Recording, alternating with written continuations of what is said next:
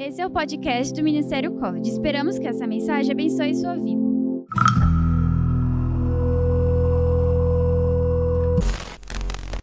Mas, gente, eu estava com muitas saudades de ministrar aqui para vocês.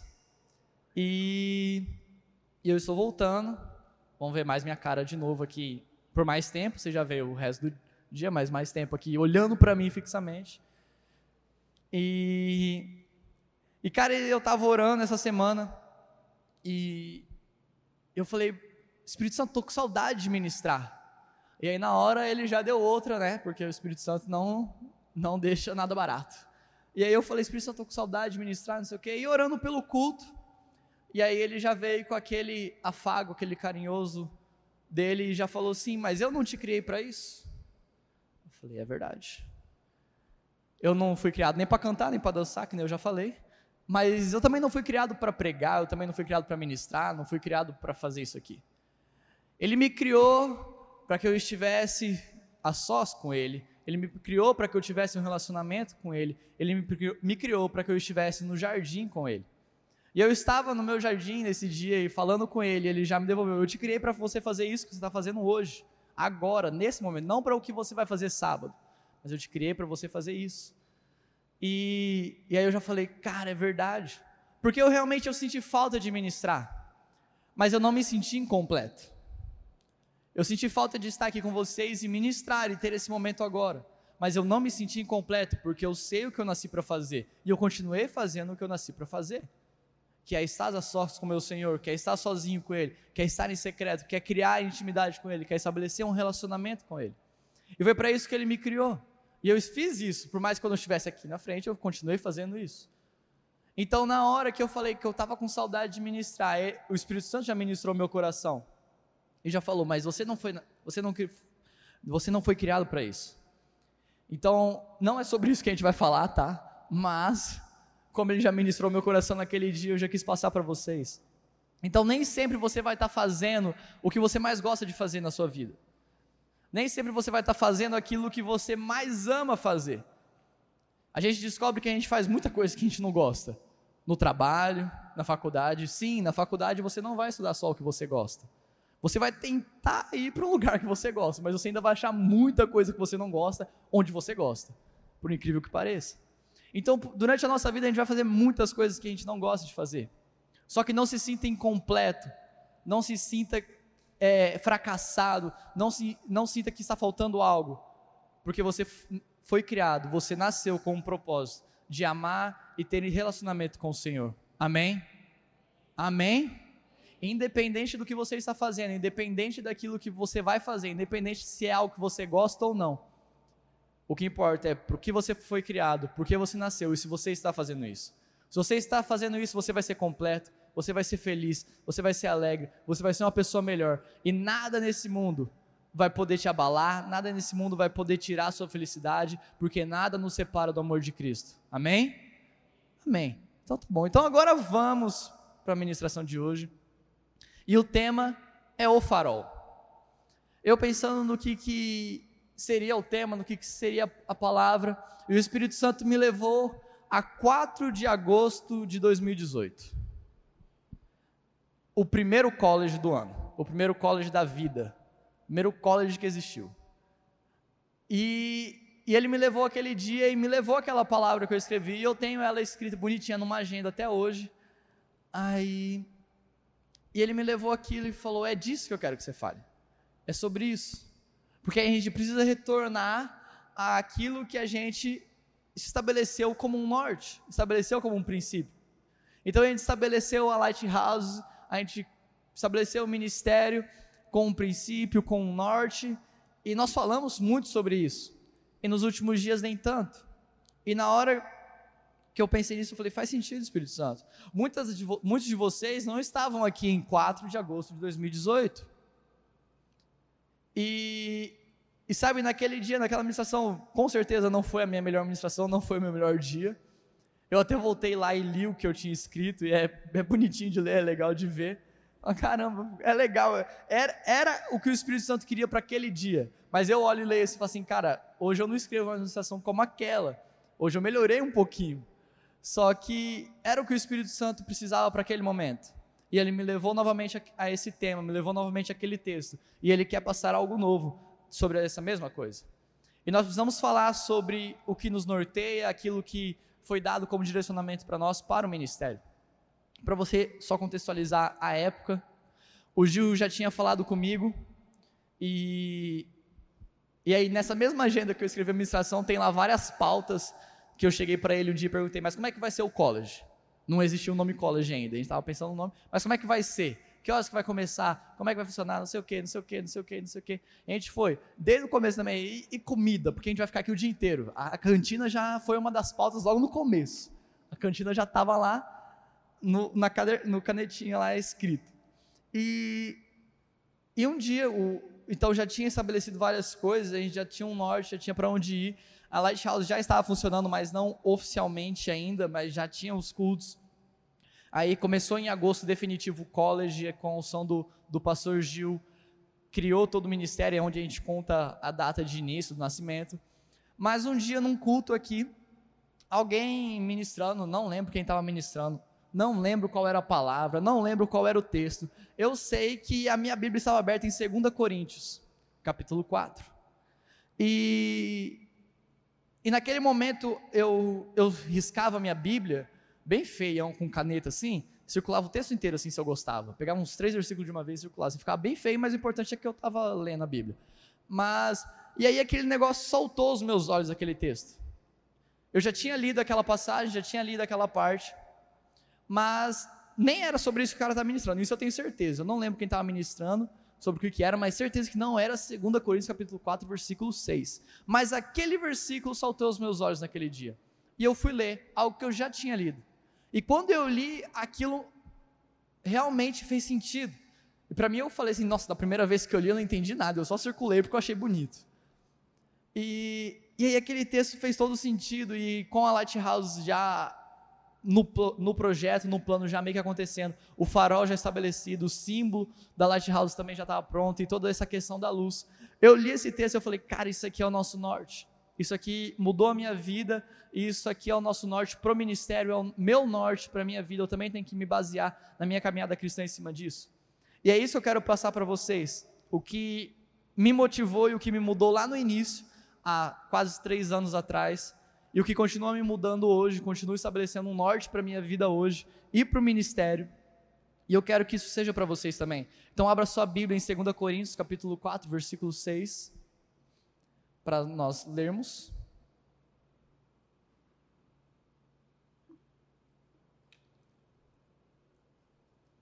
Nós vamos ler alguns outros textos também, mas eu peço que você deixe aberta a sua Bíblia em 2 Coríntios capítulo 4, versículo 6.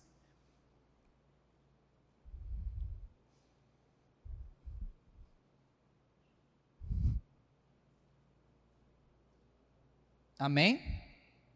Diz assim: porque Deus que disse que das trevas esplandecesse a luz, é quem resplandeceu em nossos corações para a iluminação do conhecimento da glória de Deus na face de Jesus Cristo.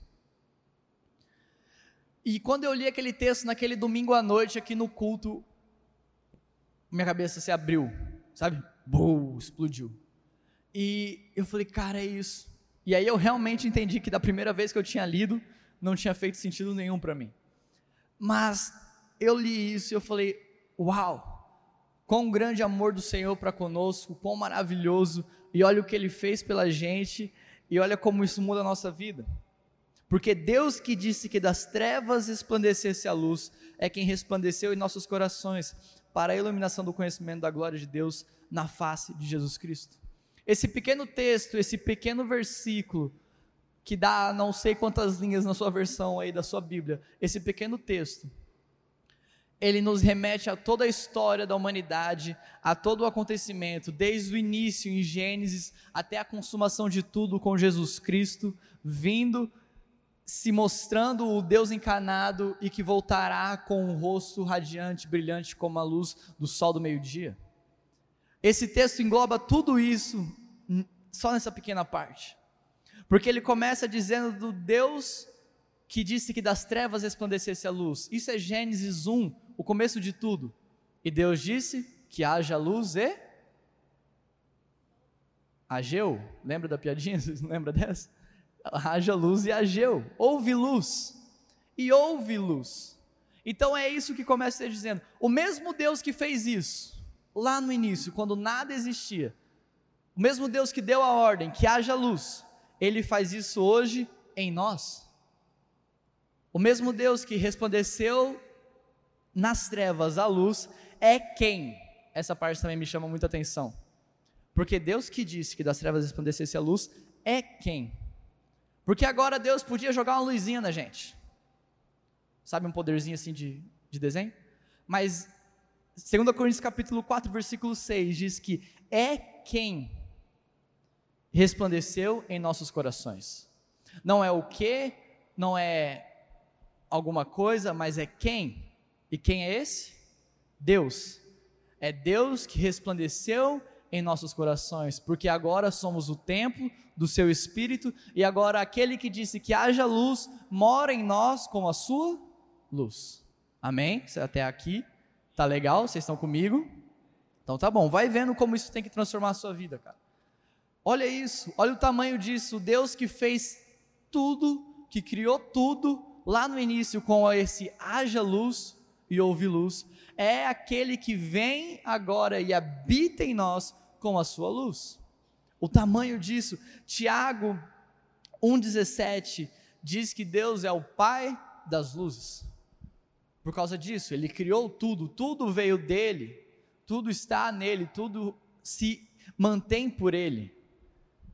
E o Deus que disse que haja luz agora está em nós e esplandece a luz em nós. Isso já é um motivo para você mudar a sua vida. Isso já é motivo para transformar a sua mente, isso já é motivo para transformar o jeito que você vive, isso já é motivo suficiente para você entender o quão grande é esse versículo. Porque o Deus que disse que haja luz, é quem resplandece em nossos corações hoje. É Ele que está em nós resplandecendo, resplandecendo, brilhando a sua luz em nós. Só que agora tem um motivo de tudo isso. Assim a gente continuar no texto, continua, acompanha com a gente é quem resplandeceu em nossos corações, vírgula, por quê? Para a iluminação do conhecimento da glória de Deus na face de Jesus Cristo. Para a iluminação do conhecimento de Deus, do conhecimento da glória de Deus na face de Jesus Cristo. Porque o mesmo Deus que disse que haja luz, porque o mesmo Deus que criou tudo, aquele que é Pai das luzes, resolveu brilhar em nós, resolveu morar em nós e brilhar em nós por quê? Tem que ter um motivo. Ele fez isso para que a gente conhecesse a Cristo, para a iluminação do conhecimento da glória de Deus na face de Jesus Cristo. Por que na face de Jesus Cristo? Porque quem vê o Filho, vê o Pai. Quem conhece ao Filho, conhece ao Pai. Então, a partir do momento que nós temos essa luz que brilha em nós agora, por esse grande motivo de conhecer a Cristo, nós podemos conhecer a glória de Deus irmão, não dá para ver a glória de Deus. Você lembra bem do episódio de Moisés que queria porque queria e bateu o pé e pediu e pediu para ver a glória de Deus. Deus o posicionou na fenda da rocha e passou, mas Moisés viu as costas de Deus. Ele não viu a glória de Deus, não era possível suportar ver a glória de Deus. Isso que era alguém que tinha muita intimidade com o Senhor, o grande profeta Moisés. Mas agora esse Deus, esse mesmo Deus misericordioso, entregou a nós o seu Espírito que nos ilumina para que nós possamos conhecer a sua glória. Para conhecimento da glória de Deus no rosto de Jesus Cristo. Vocês estão conseguindo compreender o tamanho disso tudo? O mesmo Deus que disse que haja luz agora brilha dentro de você para que você possa ver a glória dele para que você possa conhecer a glória dele, que está no rosto de Jesus, porque quem vê o, quem vê o Filho, vê o Pai. Então agora, nós temos o Senhor em nós, brilhando em nós, para a iluminação da glória de Deus. E sim, cara, esse tem que ser o seu maior motivo. Essa tem que ser a sua maior motivação, o seu maior objetivo: conhecer a Jesus Cristo. Oséias capítulo 6, versículo 3 diz: Então, conheçamos e prossigamos em conhecer a Cristo. Não é algo que tem fim, Não é possível você esgotar o conhecimento de Cristo. Não é possível você conhecer tanto a Jesus que acabe o que você tem para conhecer. Até porque João 17,3 diz que a vida eterna é conhecer a Jesus Cristo. Então deixa eu te falar. A sua lição de vida, o seu, a sua motivação, o seu objetivo de vida é conhecer a Jesus. Deus fez tudo isso aqui de 2 Coríntios capítulo 4, versículo 6, para que você conheça a Cristo. Porque a vida eterna é essa. Deixa eu te falar, sabe o que você vai fazer lá no céu? Sabe o que você vai fazer na vida eterna? Conhecer a Cristo. Nós não podemos conhecer a Cristo plenamente nessa terra.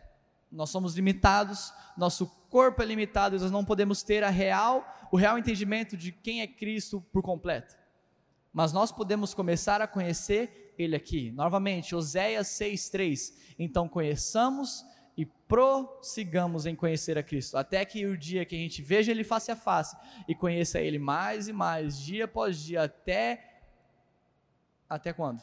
Eternidade. Não terá fim. Essa vai ser a nossa vida, essa pode ser a sua vida agora. Sabe, você pode viver um pedaço do céu hoje você pode viver um pedaço do céu no seu dia a dia, no seu quarto, na sua igreja, na onde você estiver, porque a vida eterna é essa: conhecer a Cristo. E Deus fez tudo isso, o Pai das luzes fez tudo isso para que você possa ter intimidade com Ele, para que você possa ter essa perspectiva da glória dele, para que você possa ver a glória dele e conhecer a Jesus Cristo. Ele fez tudo isso para que você consiga conhecer a Cristo. E essa é a nossa maior motivação. Então, lá no início, quando eu li isso, eu falei, cara, é isso. Eu tenho que conhecer a Jesus. Eu tenho que conhecer a Jesus Cristo. Conhecer e prosseguir em conhecer mais e mais dia após dia, até que eu chegue no, a encontrar Ele face a face e conheça mais e mais e mais.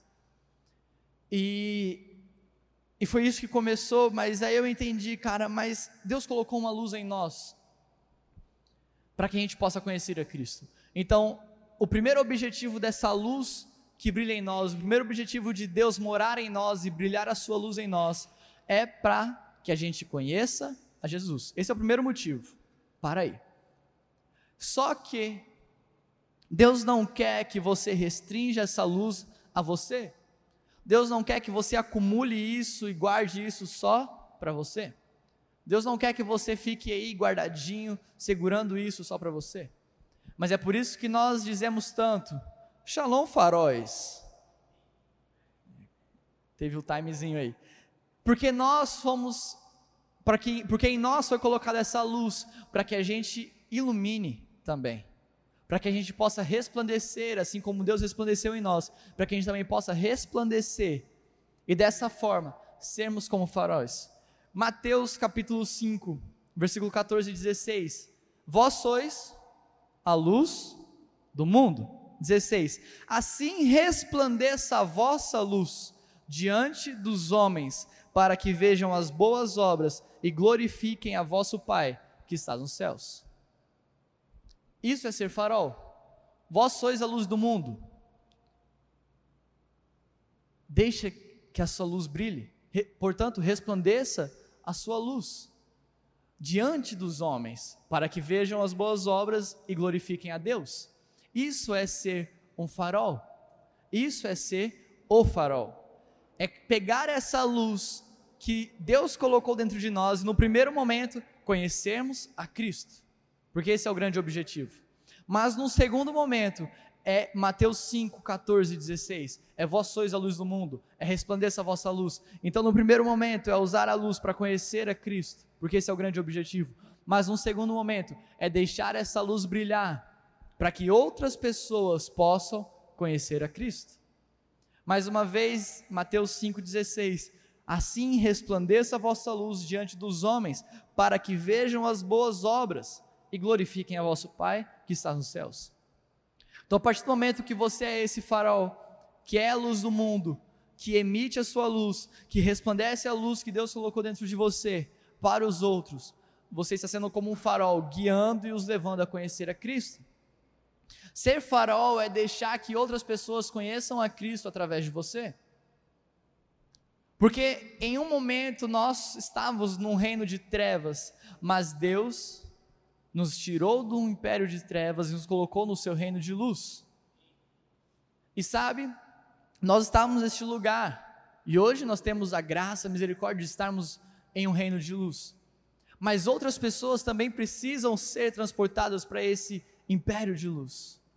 Só que o único jeito dela, delas enxergarem a luz é que a gente brilhe onde não há a luz.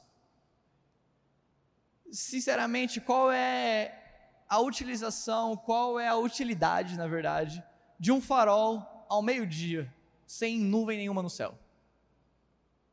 Só para ir lá tirar foto, se você nunca viu um. Só para você ir lá fazer uma pose. Porque não tem motivo nenhum para o farol estar tá lá ao meio-dia. Tanto que ele não funciona nesse horário.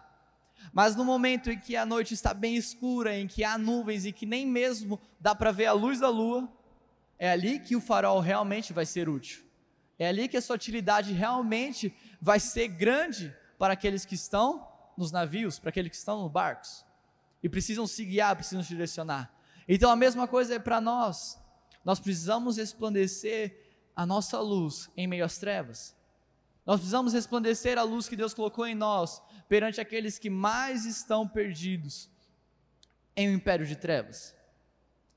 Nós precisamos levar essa luz que Ele colocou em nós e que nos fez retirados desse, dessas trevas e colocado no reino de luz, para que outras pessoas também venham. Então, a partir do momento que a gente conheceu a Cristo utilizando essa luz, nós também temos que utilizar essa luz para que outras pessoas conheçam a Cristo. Amém? Vocês estão comigo? Então, o farol, a primeira utilidade do farol, nós, nós como farol, é conhecer a Cristo. Essa luz foi colocada em nós para que a gente conheça a Cristo. Só que também foi colocada em nós para que outras pessoas conheçam a Cristo, para que outras pessoas venham a enxergar essa luz e glorificar a Deus, não a nós, não ao farol, mas a Deus. E, e esse texto também, e me pensar em toda essa alegoria, em toda essa analogia de farol, me faz enxergar no farol a igreja paternal, a igreja que vive em família. Porque isso é só uma. Queria só abrir um parênteses para falar sobre isso, tá? Não é a parte principal. Mas, se você olhar na Bíblia, muitas vezes os barcos estão sempre ligados a alguma coisa de ministério, alguma coisa de encargo, alguma coisa de missão que o Senhor deu. Sim, o Senhor deu, não o Senhor Deus. Mas, em Jonas, ele tinha, que ele tinha que pegar um caminho, mas ele pega o barco errado e vai para outro. Quando a gente olha para Pedro, ele emprestou o barco a Jesus para que ele pudesse ministrar e a vida dele foi transformada. Paulo também, em todas as viagens missionárias, ele precisou do barco. Então, sempre que a gente olha em várias passagens na Bíblia, o barco sempre faz referência a algum ministério. E eu enxergo o farol também como a igreja paternal para esses ministérios, para esses barcos que precisam ir adiante em lugares mais escuros, em lugares mais densos, como o ministério evangelístico, o ministério missionário da igreja. Cara, essa galera precisa ir em lugares em que muitas vezes a igreja, como as quatro paredes, não alcança. E, e elas precisam de um farol para que elas possam se guiar. E a igreja paternal tem que funcionar assim. A igreja paternal tem que funcionar também como um farol para as pessoas de dentro da igreja. Não só para aqueles que estão fora e estão perdidos, mas para aqueles que estão dentro da igreja e muitas vezes vão a lugares em que muita, as quatro paredes da igreja, como instituição, muitas vezes não alcançam. Então a gente também tem que funcionar como um farol para a nossa família espiritual. A gente também tem que funcionar como um farol para a nossa família, para a nossa comunidade que nós somos. Em primeiro lugar, para essas pessoas que vão com o ministério mais adiante, mas também para nós aqui dentro. Para nós que estamos aqui e às vezes nesse mar, às vezes nesse usando a alegoria do farol e às vezes guiando o nosso navio, guiando o nosso barco, podemos nos perder também. Podemos tomar um caminho errado. Podemos escolher uma rota errada. Então a igreja tem que funcionar como um farol. Você tem que funcionar como um farol para essa pessoa que está do seu lado. Você tem que funcionar como um farol para quem está aqui. E se você hoje talvez se encontre nesse sentimento de estar perdido com o seu barco, com o seu navio, saiba que aqui dentro da igreja você tem um farol para você se guiar. Você tem um farol para que você encontre o caminho, para que você encontre um porto seguro, para que você encontre um lugar que você possa ancorar. Então procure ajuda se você precisa, procure alguém, mas não deixe seu barco ir muito adiante, não deixe seu navio ir muito longe. Fique perto do farol onde ele está se guiando. Então funcione como um farol ou procure um farol, dependendo do que você está precisando. Mas eu quero que vocês entendam essa primeira parte. O Deus que disse que haja luz é quem brilha em nós hoje para que a gente conheça a Cristo. Amém? Amém? Vocês estão felizes por isso? Porque o Deus que disse que haja luz brilha em nós hoje, para que a gente conheça o seu Filho, para que a gente conheça o nosso amado Jesus e também leve outras pessoas a conhecê-lo. Amém, glória a Deus. Mas nem tudo são flores. Você deixou sua Bíblia aberta em 2 Coríntios capítulo 4?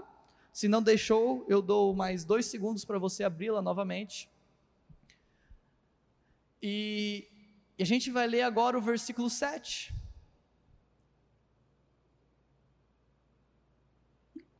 Porque é muito legal a gente pegar um texto e ler, um versículo e ler. Só que muitas vezes a gente pega algo fora de contexto e isso vira pretexto e não vira o contexto. A gente não tem a ideia completa daquilo que quem escreveu estava querendo nos passar. E quando a gente olha para a Bíblia, principalmente para as cartas, a gente tem que entender que eram cartas. Você já viu carta separada por capítulo, por versículo? Se bem que nem existe mais carta, né? Você já viu um e-mail separado por capítulo, por versículo? Nem mensagem no zap é mais mandada assim. E se você pegar uma frase da mensagem do zap de alguém, você pode distorcer tudo aquilo que ela disse. Certo? É, o Isaac ali se manifestou, né, Isaac? Os inimigos vão cair, Isaac, fica tranquilo. A vitória vai vir. Estão manipulando as mensagens do Isaac aí, hein? Mas se a gente pega só uma parte do texto, a gente não vai ter a ideia completa. E 2 Coríntios capítulo 4, versículo 6, como a gente viu, é maravilhoso. O Deus que disse que haja luz no meio das trevas é quem resplandece em nossos corações hoje, para a iluminação do conhecimento da glória de Deus no rosto de Jesus Cristo. Uau, maravilhoso. Mas a gente vai para o versículo 7 agora. Temos, porém, esse tesouro, o tesouro, a luz, em vasos de barro, para que a excelência do poder seja de Deus e não de nós. Então, Paulo, em 2 Coríntios capítulo 4, versículo 6, jogou a gente lá em cima. E no versículo 7 ele já puxa a gente de volta. Ei, calma, baixa essa bola que você não é tudo isso aí que você está pensando. Então Deus colocou em nós a sua luz e colocou o seu Espírito em nós para que a gente conheça Cristo e leve outras pessoas a conhecer a Cristo. Só que parece que Deus fez um erro, cometeu um erro. Ele colocou este grande tesouro em vasos de barro, o que não faz sentido algum.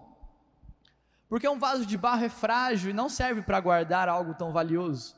Às vezes o vaso de barro nem é bonito, se quem fez não tinha habilidade para fazer.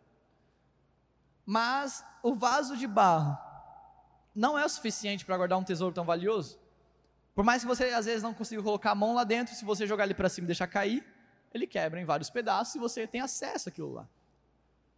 Então, colocar um tesouro tão valioso em vaso de barro só faz um sentido que é mostrar que nós não temos poder algum, mas o poder vem de Deus. O poder não é nosso, a luz não é nossa, a iluminação que sai de nós como faróis não é nossa, mas é de Deus e vem de Deus e só está em nós por causa de Deus. E sabe, isso é um ensino muito recorrente, principalmente nas cartas de Paulo, sobre como o poder de Deus se aperfeiçoa na nossa fraqueza. Sabe, Deus não quer que você se ache o cara mais forte do mundo. Deus não quer que, que você se ache a mulher mais poderosa do mundo. Mas Ele quer que você reconheça as suas fraquezas, para que nesses lugares em que você não pode agir, Deus haja. Amém? Deus quer que você reconheça a sua limitação, para que quando você se deparar com a sua limitação, com aquilo que você não consegue vencer e você achar que não tem mais volta, ele comece a agir e você supere aquilo que você nunca imaginou superar.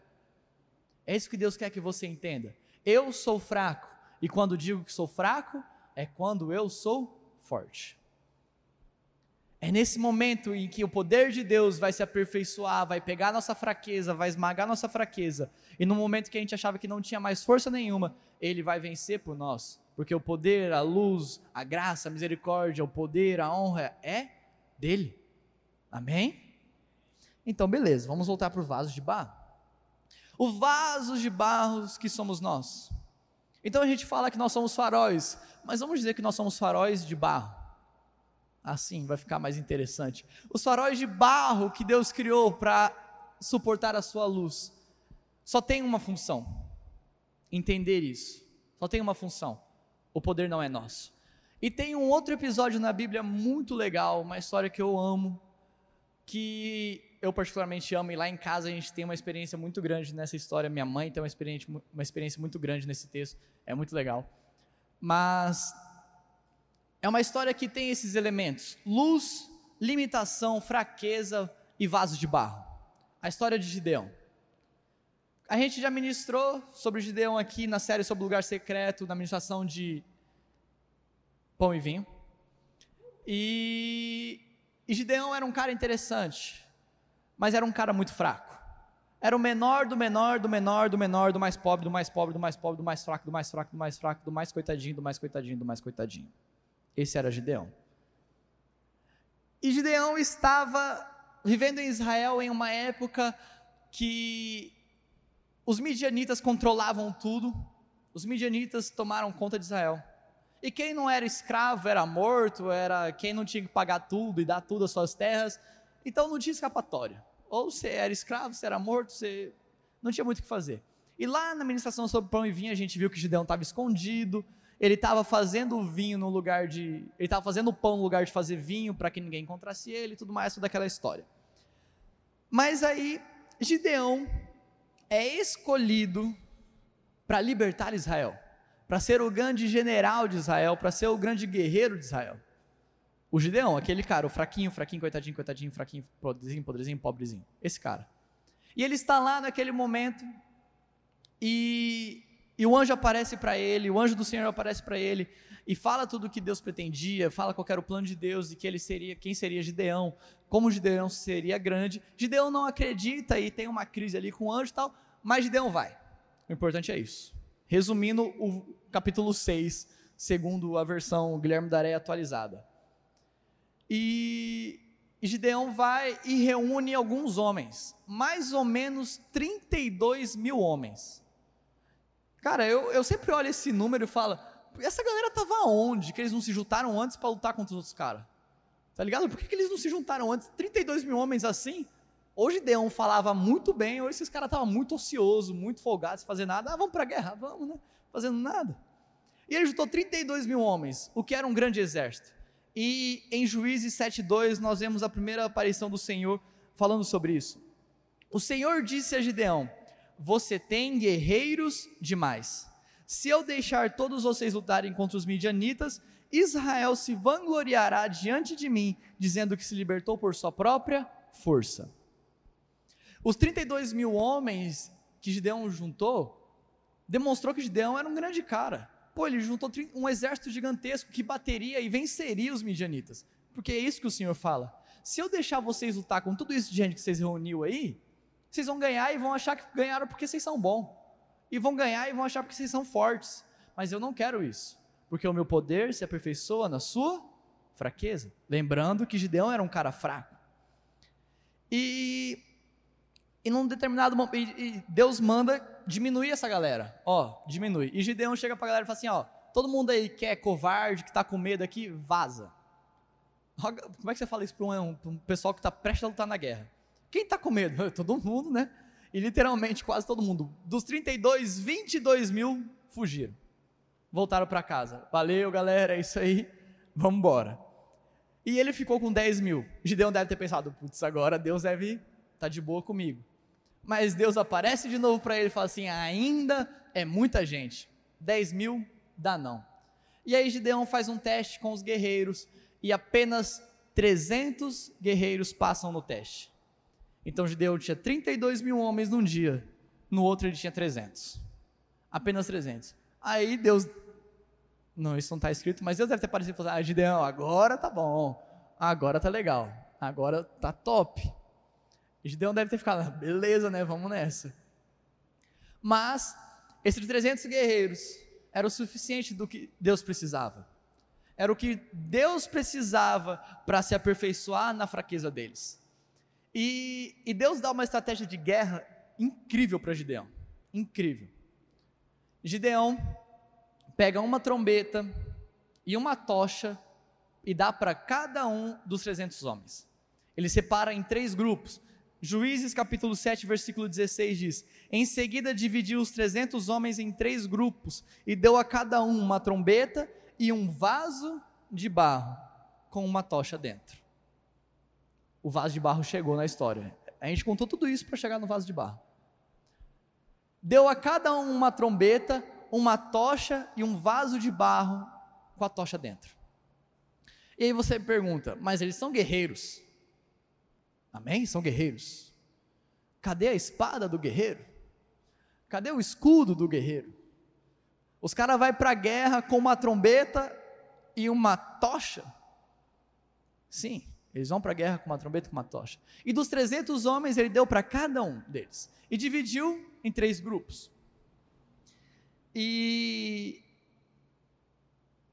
e ele leva os três grupos e posiciona ele em volta do acampamento midianita. A galera tá lá, o, o exército midianita está lá dormindo, tranquilo, tem só alguns guardinhas fazendo a, a ronda, e ele bota 100, 100, 100. Cercaram o acampamento. E naquele momento, a estratégia foi a seguinte: quem carrega a tocha e a trombeta no exército é o general. Ele vai tocar a trombeta na hora que for para atacar, e ele vai usar a tocha para direcionar com a luz os guerreiros. Porque imagina 300 guerreiros ou os 32 mil, cada um com uma tocha na mão. Os midianitas veriam de longe o exército de Israel chegando e já iriam atacar e acabava a história, morreu todo mundo. Então, só o general ficava com a tocha. E naquele momento que Gideão deu uma trombeta e uma tocha para cada um dos 300 guerreiros, ele transformou os 300 guerreiros, soldados quaisquer, em 300 generais. Então agora não era um exército de 300 homens, mas eram 300 generais, que provavelmente tinham com cada um mais um monte de guerreiros. Então Gideão coloca cada um em volta do acampamento midianita, e Juízes 7,19 diz: Pouco depois da meia-noite da troca da guarda inimiga, Gideão e seus cem homens chegaram aos limites do acampamento midianita. De repente tocaram as trombetas e quebraram os vasos de barro. E aí, naquele momento que eles tocam a trombeta, quebram o vaso, eles mostram que eles chegaram, o barulho é muito alto, e os, os midianitas começam a ver 300 generais de guerra em volta do acampamento dele. E aí, Juízes 7, 21 diz: Cada homem manteve sua posição ao redor do acampamento e viu todos os midianitas correrem de um lado para o outro, gritando apavorados, enquanto fugiam. Então aqueles 300 homens venceram um exército muito, muito maior, sem nem mesmo lutar. Porque eles tinham força para lutar, mas quando eles foram fracos, é que Deus os aperfeiçoou. E então, é aí que a gente pega a parte do vaso de barro. Qual foi a utilidade do vaso de barro em toda essa história? Você viu que eu contei tudo isso por causa de vaso de barro, e o vaso de barro quase não aparece na história. Qual que é a função do vaso de barro? Apenas esconder a luz até o momento certo em que ela deveria aparecer.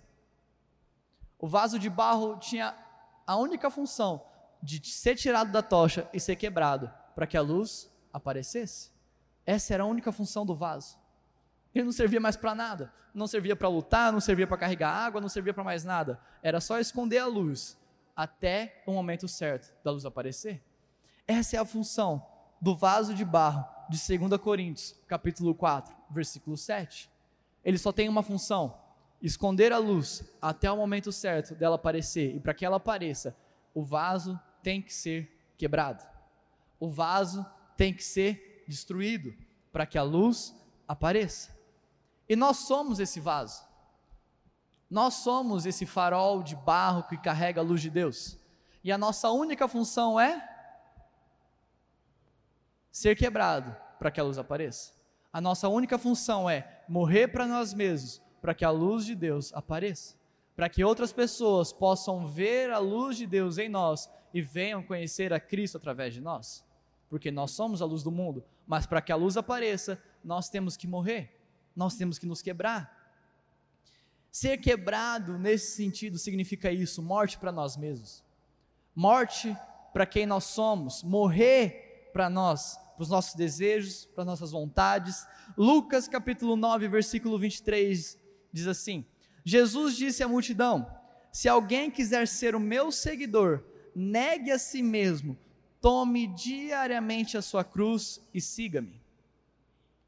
Tome diariamente a sua cruz significa morrer todos os dias para você, morrer todos os dias para os seus desejos, morrer todos os dias para as suas vontades, morrer todos os dias para os seus pecados, morrer todos os dias para aquilo que você queria fazer, mas você tem certeza que Deus não queria fazer aquilo e você não faz. Isso é morrer todos os dias. Porque Jesus disse: tome diariamente a sua cruz. E cara, isso é difícil.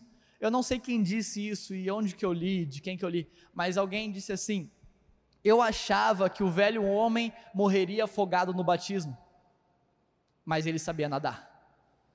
E essa é a verdade. Nós nos batizamos, nós nos convertemos, nós reconhecemos o Senhor como nosso Salvador, mas todos os dias o velho homem acorda com a gente de manhã. E normalmente é ele que acorda primeiro, quando o despertador toca às seis, sete da manhã, a hora que você acorda, e você já acorda querendo brigar com todo mundo, acorda querendo xingar o despertador, que foi você mesmo que acionou.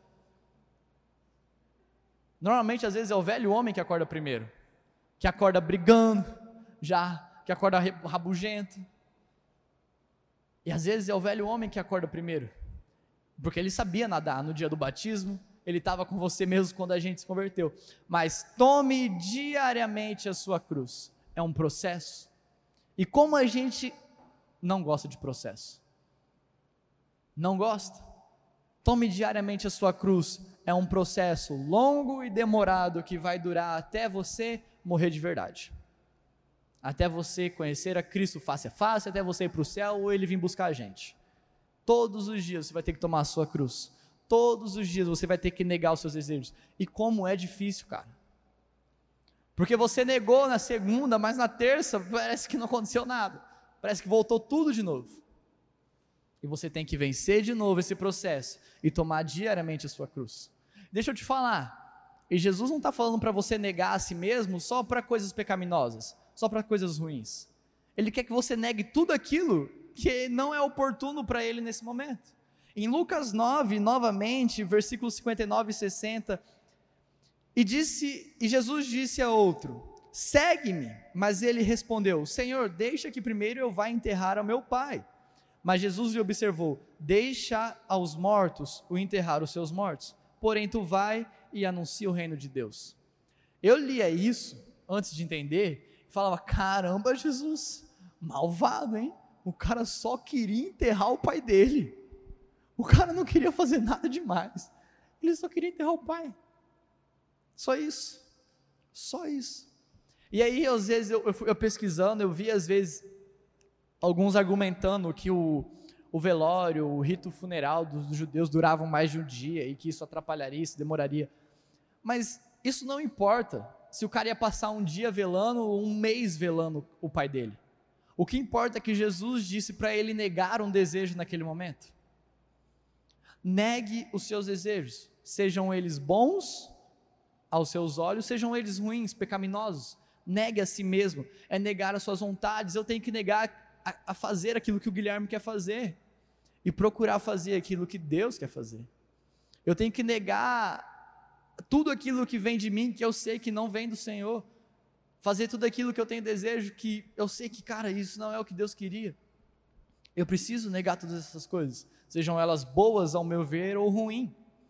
Então, negar a si mesmo, morrer para si mesmo, é um processo que vai durar a nossa vida toda. E o único jeito da luz brilhar através de nós é que a gente se quebre, é que a gente morra para nós mesmos. Porque enquanto a gente estiver lá bonitão, fortão, deixando nossos desejos aflorar e deixar eles vencerem, a luz não sairá. Porque o vaso de barro de Gideão, o vaso de barro de 2 Coríntios capítulo 4, versículo 7, só tem a função de ser quebrado, de ser tirado, para que a luz apareça. Então morra todos os dias para você mesmo. Morra todos os dias, para que você possa conhecer a Cristo com a luz que Deus, Deus te deu e possa levar outras pessoas a conhecer a Cristo. E isso, 2 Coríntios capítulo 4, versículo 6, envolve tudo isso. Esse pouco, esse pequeno versículo que vai lá do início da criação até o conhecimento da glória de Deus na face de Jesus, que nós só vamos poder ter conhecimento completo no fim dos tempos. Fala sobre tudo isso. Fala sobre como Deus nos amou, como Ele foi misericordioso, como Ele entregou a Sua luz e colocou o Seu Espírito em nós, para que a gente conhecesse a Cristo e para que a gente levasse outras pessoas a conhecer a Cristo. Mas para isso nós temos que morrer para nós mesmos. Amém? Amém? Vocês estão felizes por ser o farol vaso, barra vaso de barro do Senhor? Quero que vocês se coloquem em pé para a gente fingir que está acabando. Esse foi mais um Pod College. Se você gostou, compartilhe com seus amigos e até o próximo.